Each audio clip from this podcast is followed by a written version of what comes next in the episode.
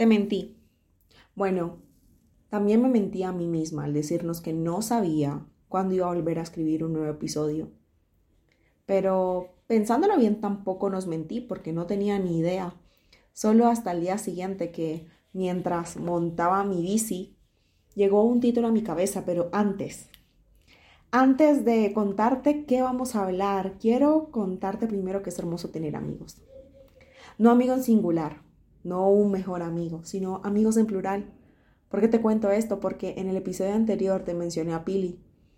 Y en este quiero mencionarte a Lau, una mujer extraordinaria, una mujer que amo con todo mi corazón y que también es una bendición, luz y vida a mi vida. La fe y esperanza de esta mujer me reta, traumatiza y arrastra. Me toma por los pelos, ahorita mismo por las trenzas porque tengo trenzas. Me toma por las trenzas y me arrastra. Recuerdo que una vez estaba súper frustrada y una vez más a punto de dejar mi fe a un lado. Recuerdo que ese día no quería hablar con Pili ni con Lau, pero de las dos, con la que yo menos quería hablar era con Laura. Porque yo sabía que si hablaba con ella, sí o sí me iba a arrastrar a volver a creer y tener esperanza y soñar e imaginar y ser como Salmo 126, como los que sueñan. Pero me escribió y cuando ella me escribe, Mari, te necesito. Lo primero que dije fue, no, no, Dios, no, esto no puede ser. Ella no me tiene por qué escribir y mucho menos hoy que no quiero. Y con mi cara de, esto no era lo que yo esperaba, ni lo que quería, le respondí. Porque a fin de cuentas es mi amiga. Y pasó lo que sabía que iba a suceder, me arrastró.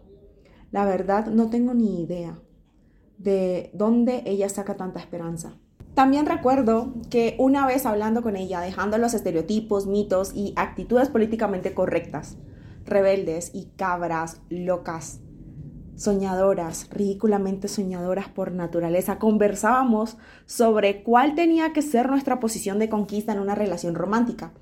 Entre ellas hablamos que nosotras como mujeres sin duda debemos dar pasos de fe. Mencionamos a Ruth y otras mujeres extraordinarias más. Y a los días, el maravilloso algoritmo espiritual de YouTube me compartió un mensaje de Steven Furtick titulado Mi alma gemela, que me hizo ver y querer ver la historia de otra manera completamente distinta. Y sí, hoy vamos a volver a hablar de Ruth pero desde una perspectiva distinta. ¿Por qué te digo que volveremos a hablar de Ruth? Porque cuando iniciamos este podcast lo hicimos con una serie llamada Extraordinaria, de donde ella hace parte. También me presento. Mi nombre es María Isabel, María que traduce a elegida por Dios. E Isabel que aparte de ser salud y belleza, es la que es fiel a Dios. Y te doy la bienvenida a mi podcast en el episodio anterior, morí y volví a vivir invitándonos a que dejemos de ser tercos y que de una vez por todas nos dejemos ayudar y que al momento en que lo hagas, que lo hagamos, permitamos que hagan su trabajo sin contar con nosotros en la ecuación, quedándonos del otro lado de la puerta. Y no quiero contar más porque no te quiero quitar el hermoso placer de que la escuches completa. Así que tienes que hacerlo. En este episodio quiero que sigamos la conversación con el título del otro lado de la puerta, con la historia de la mujer que te comenté al principio, la historia de Ruth, pero esta vez desde una perspectiva distinta, encontrada en el capítulo 3 y capítulo 4 de su propio libro, capítulo 4 del 1 al 12. Un día, Noemí habló con Ruth, su nuera. Hija mía, me siento obligada a buscarte esposo. Quiero que tengas tu propio hogar y que vivas feliz. ¿Recuerdas lo que te dije acerca de vos? El dueño del campo donde has estado trabajando. Él es de la misma familia de mi esposo. Escucha bien esto que te voy a decir. Esta noche, él va a estar en su campo, separando el grano de la paja. Báñate, perfúmate y ponte tu mejor vestido Ve al campo donde está vos trabajando, pero no le dejes que te vea hasta que termine de comer y beber. Fíjate bien dónde va a acostarse. Cuando ya esté dormido, ve y acuéstate a su lado. Así él sabrá que tú le estás pidiendo su protección y él mismo te dirá lo que debes hacer. Ruth le respondió a su suegra, haré todo lo que tú me mandas. Ruth se fue al campo e hizo exactamente lo que Noemí le había mandado.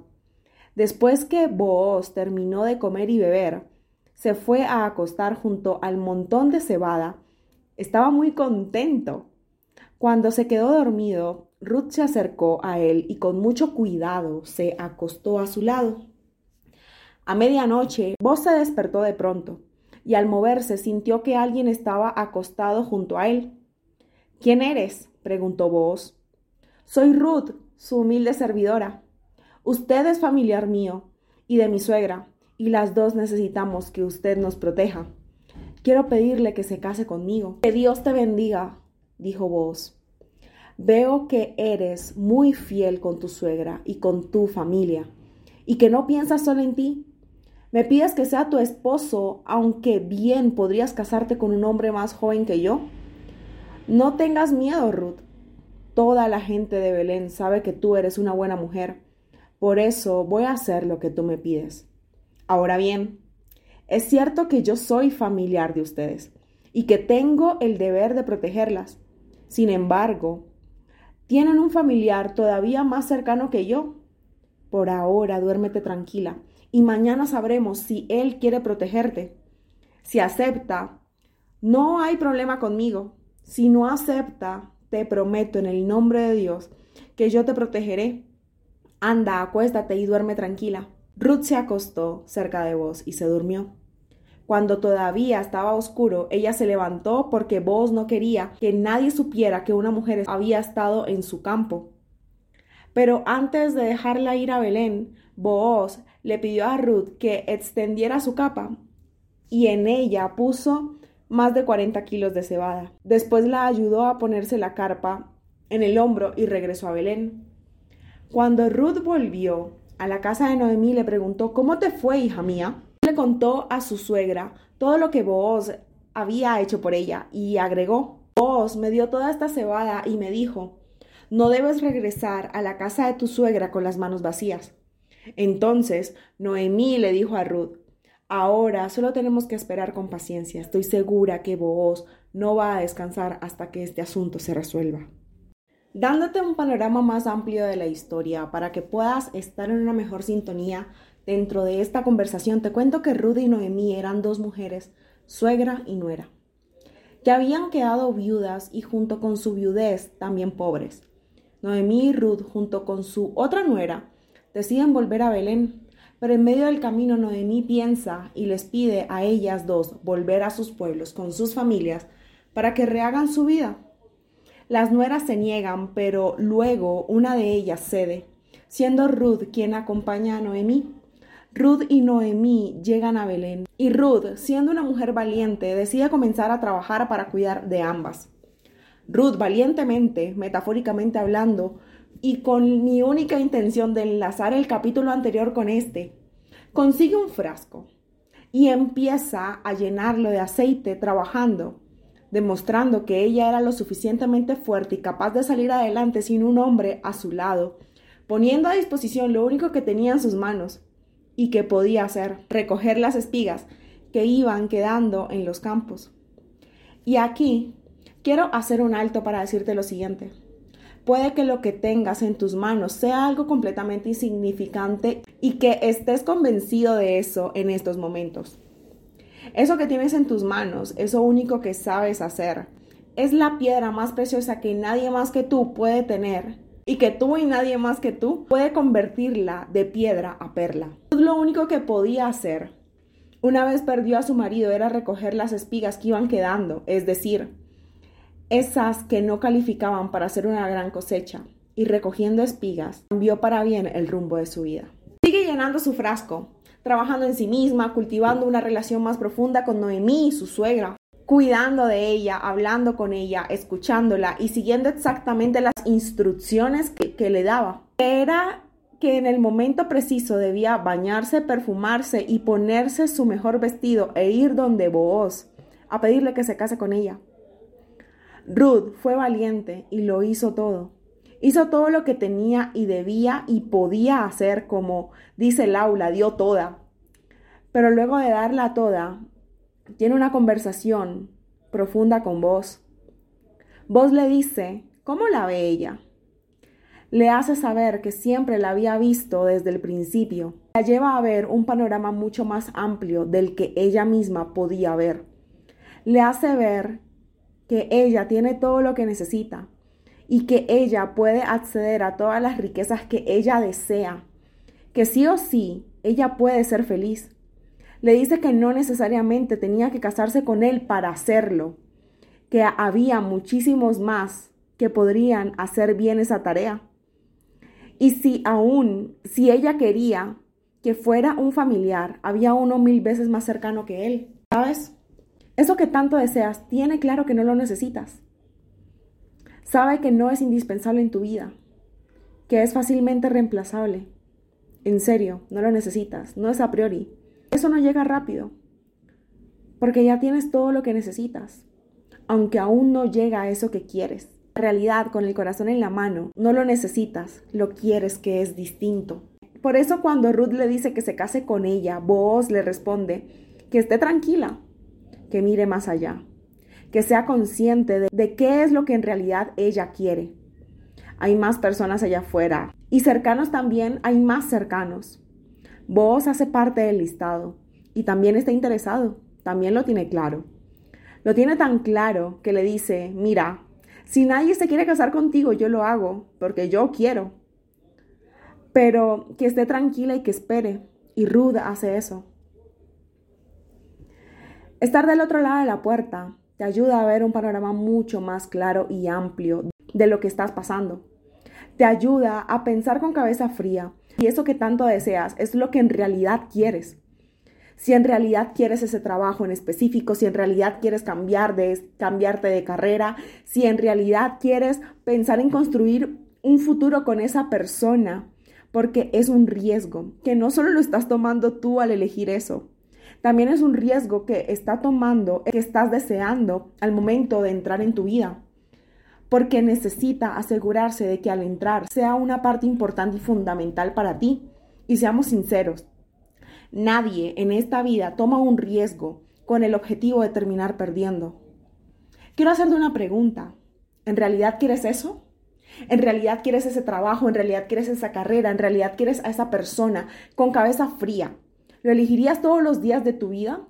Quiero que en este momento seas sincero, porque estando del otro lado de la puerta, si la respuesta es un no, está bien. No hay problema, no hay ningún problema. En serio está bien. Vos le dijo a Ruth, si otros aceptan casarse con ella, no iba a haber ningún problema con él, en serio. En medio de la espera, del otro lado de la puerta no hay problema si dices que no. Vas a estar bien, sí o sí vas a ser feliz. Todo lo que has caminado hasta ahora no ha sido en vano. Sí o sí vas a llegar a tu tierra prometida.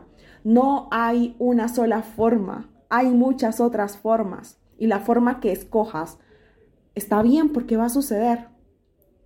Pero si la respuesta es un sí, espera. Porque si tu respuesta a eso que tanto deseas fue sí lo elegiría todos los días de mi vida, es importante este tiempo de silencio para que eso esté 100% seguro de que es cierto y que esté convencido de que también puede tomar el riesgo. No tengas miedo, no estás perdiendo el tiempo.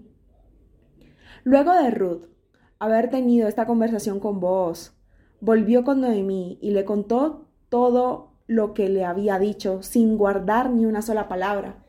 Y Noemí al escucharla le dice, Ahora solo tenemos que esperar con paciencia. Estoy segura de que vos no va a descansar hasta que este asunto se resuelva. Como dice Lau, Ruth la dio toda. Jugó todas las cartas y no podía hacer otra cosa más que esperar del otro lado de la puerta.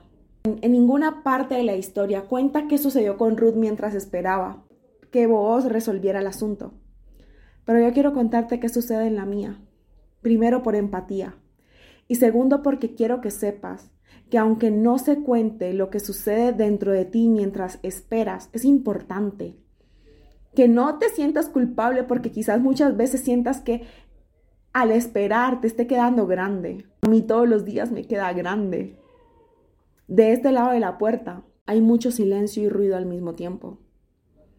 Hay silencio frente a eso que espero y elijo todos los días de mi vida. Hay mucho ruido a mi alrededor también. De este lado es complicado porque confunde demasiado. Me cuesta amar es confiar, tener paciencia y creer que algo va a suceder aunque no lo pueda ver. Hay veces que disfruto de este lado porque me ayuda a enfocarme en mí y en mi esencia, a recordarme que tengo una vida, a valorar lo que me rodea, hacer mis cosas, seguir creciendo, trabajar, disfrutar mi presente, no olvidarme de mí, pero otras veces es como siempre digo, una paridera. Porque literal, todo está en silencio, nada sucede. No tienes acceso ni siquiera a un huequito de esa puerta que te separa de tu promesa y que te permita ver siquiera algo para que te mantengas motivado. Y se hace más complejo cuando ese silencio comienza a hacer ruido, cuando hay opciones a tu alrededor que también son buenas, pero no son esa que sueñas y esperas. Quizá te sientes de la misma manera. Por primera vez mi intención no es darte ánimo, porque ni siquiera yo tengo el ánimo ni la motivación suficiente para seguir esperando, porque esperar duele. Pero puedo contarte algo que me sucedió mientras leía esta parte de la historia. Y es que lo primero que llegó a mi mente fue una pregunta. ¿Qué piensa mi mamá? Al día siguiente lo hice y su respuesta, igual que la de Noemí Ruth, aunque no cambió nada en lo externo, ni aceleró los tiempos, ni hizo que apareciera mágicamente eso que tanto deseas, despejó el camino. Ahora solo tenemos que esperar con paciencia. Estoy segura que vos no va a descansar hasta que este asunto se resuelva. Mi consejo, pide consejo pero no a cualquiera, a una autoridad cercana, a alguien que conozca tu corazón y que te ame con amor verdadero. En mi caso, mi mamá. Pero si no cuentas con familia, puede ser tu líder, tu verdadero amigo. El consejo no va a ser que se abra la puerta, ni que tengas la llave en tus manos. Tampoco va a ser que algo suceda o el ruido a tu alrededor se calle y tu espera sea más sencilla. Te lo juro, no va a cambiar nada a tu alrededor ni va a hacer que la pases mucho mejor, pero sí va a sumar enfoque en tu interior. Y eso vale un montón. ¿A quién tienes que pedirle consejo hoy? Vos fue a la entrada del pueblo, donde la gente se reunía para tratar asuntos importantes. Tiempo después pasó por allí el otro familiar de Elimelech. Oye, gritó vos, ven aquí y siéntate, tengo algo de qué hablar contigo. De inmediato, Boaz llamó a diez de los hombres más importantes de Belén y lo invitó a sentarse con ellos. Una vez sentados, Boaz le dijo al otro familiar, Noemí acaba de regresar de Moab. Quiere vender el terreno de nuestro familiar Elimelech. Yo quería que tú supieras eso y además pedirte que lo compres porque tienes el derecho de decidir primero. Delante de estos testigos, dime si quieres comprarlo o no. Pues Aparte de nosotros dos, no hay otro familiar que pueda comprarlo. Enseguida, el otro familiar respondió, sí, lo voy a comprar. Entonces vos le dijo, si lo compras, también, también tendrás que casarte con Ruth, la viuda que vino con Noemí desde Moab. Así, cuando nazca el primer niño, él llevará el apellido del difunto esposo de Ruth, y el terreno será para él. Ah, entonces no acepto comprarlo, dijo el otro familiar. Si lo compro, voy a perder todo ese dinero. Y si nacen otros hijos, mis propios hijos recibirán menos herencia. Será mejor que lo compres tú.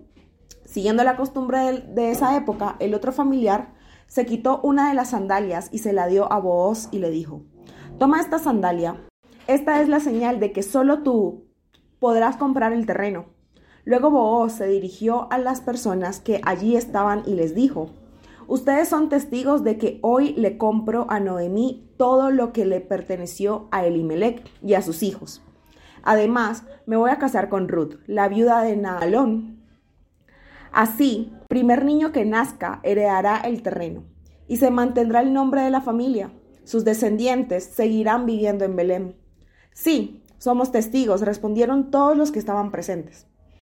Deseamos que Dios le permita a Ruth ser como Raquel y Lía, quienes tuvieron muchos hijos, de los cuales descendemos todos los israelitas. Que al casarse con esta joven mujer, tu familia llegue a ser tan grande como la familia de Fares, hijo de Judá y Tamar, y que tú llegues a ser muy rico en toda Efrata y muy importante en Belén. ¿Qué está sucediendo del otro lado de la puerta? Cosas Ruth y Noemí tenían que esperar con paciencia que algo sucediera mientras están del otro lado de la puerta. Y mientras tanto, vos hacía cosas, cosas que Noemí no tenía por qué saber ni escuchar, en las que menos podía participar. ¿Por qué Ruth y Noemí no se podían enterar de nada? Porque aparte de no ser su lugar, también se estaba protegiendo sus corazones. Hay cosas que en medio del proceso y la espera no tienes por qué enterarte porque en vez de ayudarte podrían lastimarte. Del otro lado de la puerta sucedía una gran negociación y el otro pariente. Vos se encuentra con el otro pariente y le comenta, no sobre Ruth, ni mucho menos sobre Noemí. Le comenta sobre la tierra del esposo de Noemí. Le presenta la propuesta inicial para evaluar el panorama y al pariente le gusta la propuesta y la acepta, el beneficio personal que le representa. Pero vos, luego de escuchar su respuesta, le presenta la condición. Y al escucharla, el pariente dice que no. ¿Por qué el pariente se retracta? Porque si compra el terreno, en vez de ganar, perdería. Pues al tener que casarse con Ruth, no estaría ganando. En apariencia, se estaría devaluando su herencia.